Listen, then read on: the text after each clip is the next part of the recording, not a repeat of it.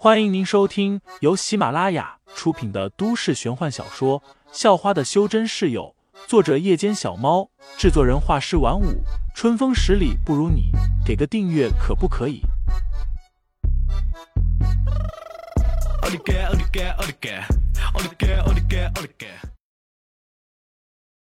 第二十四章，一拳下。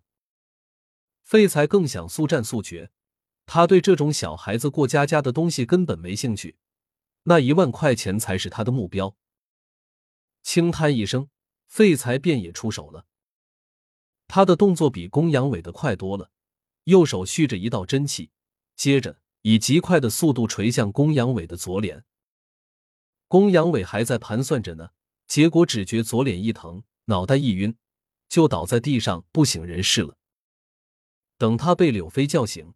废材已经下了擂台，正拿着一罐冰镇可乐喝着，一脸的淡然，似乎根本没把刚才那些事放在心上。至于那几名女生，则是一个个愣着不说话，也不知道在想什么。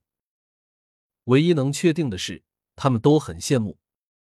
刚才，他们看着中间人潘晓林把两万块钱转给了废材，柳飞也是心疼无比，一万块就这么输了。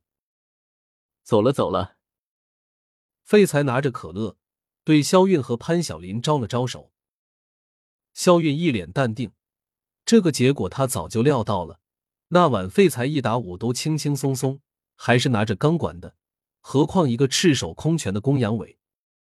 潘晓林则是很惊讶，也很调皮，不断围着废材转，时不时就掐废材一下，或者拍拍废材的手臂，一脸不可思议的说道。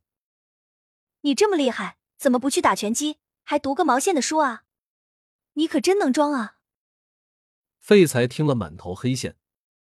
公羊伟已经坐了起来，捂着生疼的左脸，一脸不甘的望着废材，眼中满是怒火。他怎么也想不到，自己竟然被这个看起来什么也不懂的白痴一拳就打倒了。柳飞也是恨得直咬牙，心里有些后悔。他想起了那晚在女生宿舍的事，当时废材为了追那只猫，竟然跳到阳台的围栏上。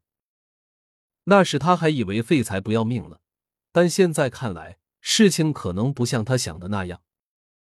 废材之所以敢跳到围栏上，根本就是完全有把握不会掉下去啊，单纯就是身手好到了极点啊！这货究竟是什么来头？一时间。柳飞也懵了，废材的背影，在他眼中顿时多了一种神秘感。混蛋！公阳伟越想越觉得不甘心。等所有人都离开后，他便悄悄拨通了一个电话：“泰哥，是我，阿伟。”公阳伟说道：“什么事？”电话那头，公阳泰问道。公羊泰正是公羊伟的堂哥，整日无所事事，带着一群小混混到处耍酷泡妞。我被人打了，今晚有空吗？那明天呢？好，那明天晚上见。公羊伟说道。那小子什么来头？有背景吗？公羊泰又问道。公羊伟哼了一声。有个屁的背景！柳飞说他还在学校兼职当保安呢。要是有背景，还用得着当保安？那好，明天晚上见。公羊泰便答应了下来。事实上，他最喜欢做这些帮人出头的事情了，特别是在学校附近学生多的地方，被一群女生围观着，不管做什么，他都会像打了鸡血似的。吃了午饭，回到教室后，废材便继续看书学习。那些书他已经看得七七八八了，再看两天便能全部看完。白天过去，晚上废材又是照常修炼。但是因为有一半的灵气要用来运养桃子，他的修炼速度也比以前慢了一半。这让他有着迫切感，恨不得十五的月圆之夜立马就到来。然后带着萧韵和寻灵木去把那座小山头上的灵脉给找出来。要是有灵脉在身，他的修炼速度肯定会飞一般提升。只是现在也才初四，距离十五还有好些天。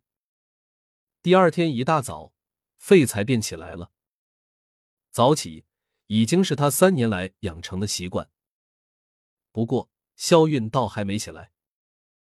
昨晚潘晓林和柳飞都已经搬过来了，三个人稀稀簌簌的聊了一整晚，一两点都还没睡。不过今天是星期六，倒也没什么大碍。刚下到一楼，走进厨房，废材差点就被吓了一跳。